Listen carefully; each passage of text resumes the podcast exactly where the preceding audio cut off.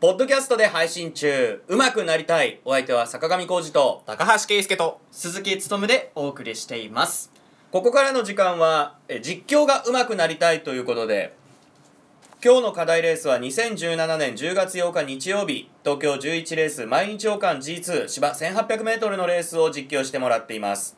先ほどは高橋君に実況していただきました。ありがとうございましこちらこたそありがとうございます。続いては鈴木君です。はいよろしくお願いします。それでは早速聞いていただきましょう。はい。皆さんは、えーねえー動画を合わせて、えーご覧いただければなと思います。JRA あと YouTube とかでもこの毎日王冠のレースは流れてると思いますので。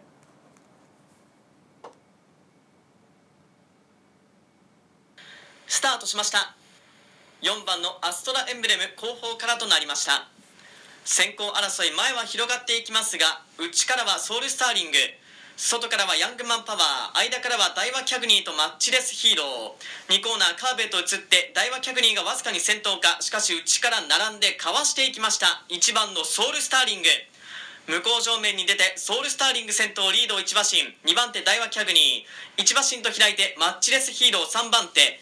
また1馬身と開いて外からヤングマンパワーとインコースはマカ引き間から11番のウィンブライト。ここは3頭固まっていきました。そこから3馬身4馬身と開いて中段の位置。8番のリアルスティール。その後ろ10番のワンアンドオンリーと外から接近は12番のサトノアラジン。2馬身と開いて7番のグレータードンドン。3コーナーカーブへと移っていきました。あとは3馬身差5番のヒストリカルおしまいから2頭目最後方4番のアストラエンブレムです。馬群は縦長34コーナー中間です。先手を切っているソウルスターリング2番手からはダイワキャグニー。3番手の外からはヤングマンパワー前は3頭固まっていく形。1馬身半と開いてインコースマッチレスヒーローと外からはウィンブライト。各馬が4コーナーをカーブして直線へと向かっていきます。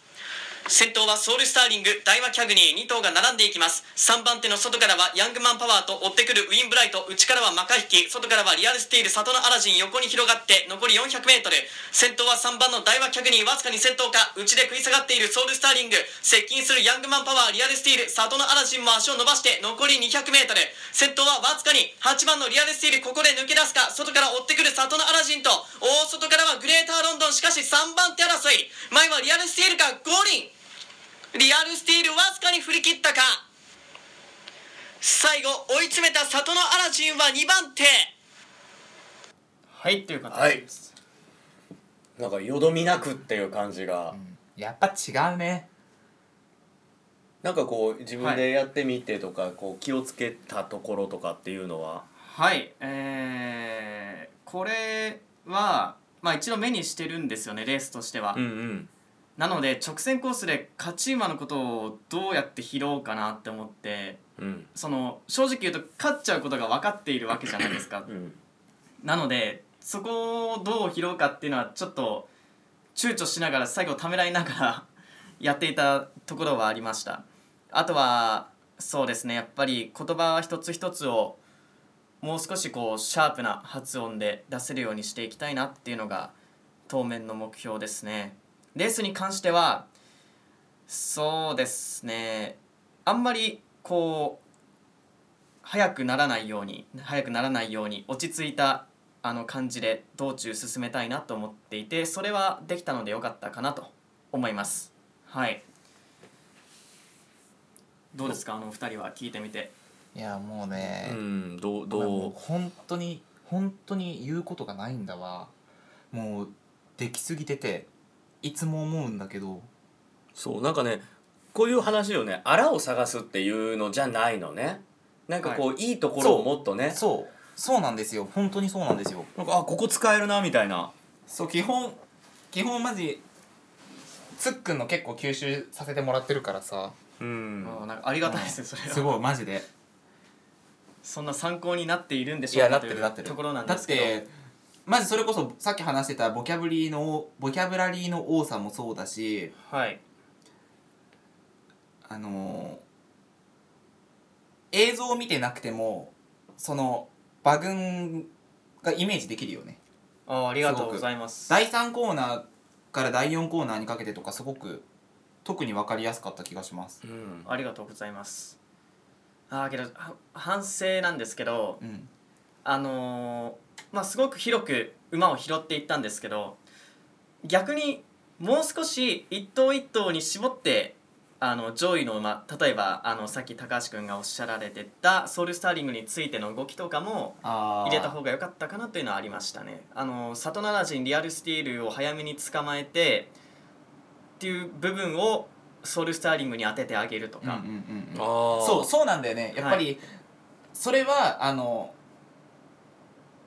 つっくんのあれだけじゃなくて僕の話でもそうなんだけど、やっぱ同じことを何度も言うよりかは絶対に他の馬とかを拾ってあげた方がうんうん。いいと思うんですよ。それはやっぱりその競馬ファンはその1頭2頭だけじゃなくて全頭にファンがいてでそうですね。全頭に馬券を買ってる人がいて、はい。その中にだから調教してる人がいてとかっていうのそれは中野先先生も言ってると思うんですけどそうね。そだから生地その今も言うてたみたいに勝ち馬が分かってる。やっぱり練習でやってるから勝ち馬が分かる、何回もやってたらもうその展開も分かるからっていう時にその毎回例えばこの時にはこういう展開やからじゃあそれにプラスアルファでこういうの拾っていこうみたいなそのね毎回プラスアルファができるかどうかっていうとやっぱりなかなか難しいよね、んですよね。そうなんですよ練習する時って、あのやっぱり楽したいやん。そうですね回数重ねたからいい実況ができるっていうわけでもなくて実は、ね、だからはい。回数プラスアルファのそのいわゆる負荷。はい、考えないといけないんですよね、うん。一回一回で。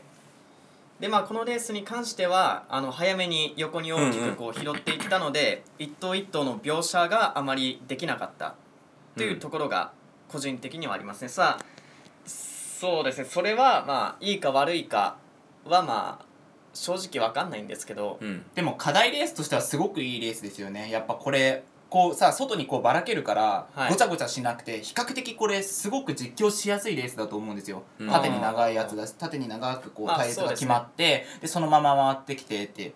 だからこういう本当にそのやりやすい実況をいかに一頭一頭うまく拾ってそれに肉付けしていけるかっていうのってやっぱすごく重要だよね。うんだってここからグレーターここからって言っちゃあれだけど。最後直線のね。そうさ残り 400m の時にグレーターロンドなんて後方から3投目なわけじゃん、うん。そうですね。絶対に前が粘ると思うじゃないですか。特にここなんかダイワキャグニーなんかさリアルスティールとまあ足はちょっと違うにしてもダイワキャグニーは絶対粘ると思ったもん、カメラのうん。カメラのスイッチングで見るとあれなのよね。その第3コーナーあの最後の直線入ってリアルスティールが前に出てきた時にはもう里のアラジンが来ててでカメラがカットがパッと変わった時にあれグレーターロンド来てるやんみたいな。そうそうなっちゃうから。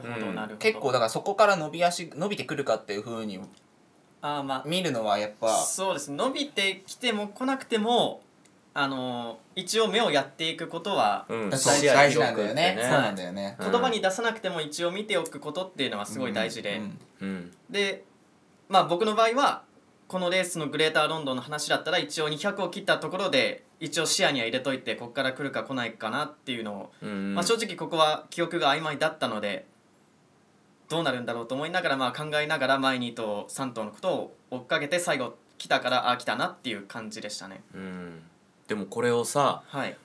やっぱり生で実況のアナウンサーの人はもう一発勝負じゃない？はい。でやってるっていうのを考えるとやっぱすげえなって思うすごいですね。すごいプレッシャーの中でうん。ましてや毎日王冠だからね、はいこんな G2 こんなメンバー揃って。ね。で、ね今週末は有馬記念だけどさ、はい。そういうのでもね。すごいですよね。改めてその仕事の凄さっていうのをねはい。感じさせられます。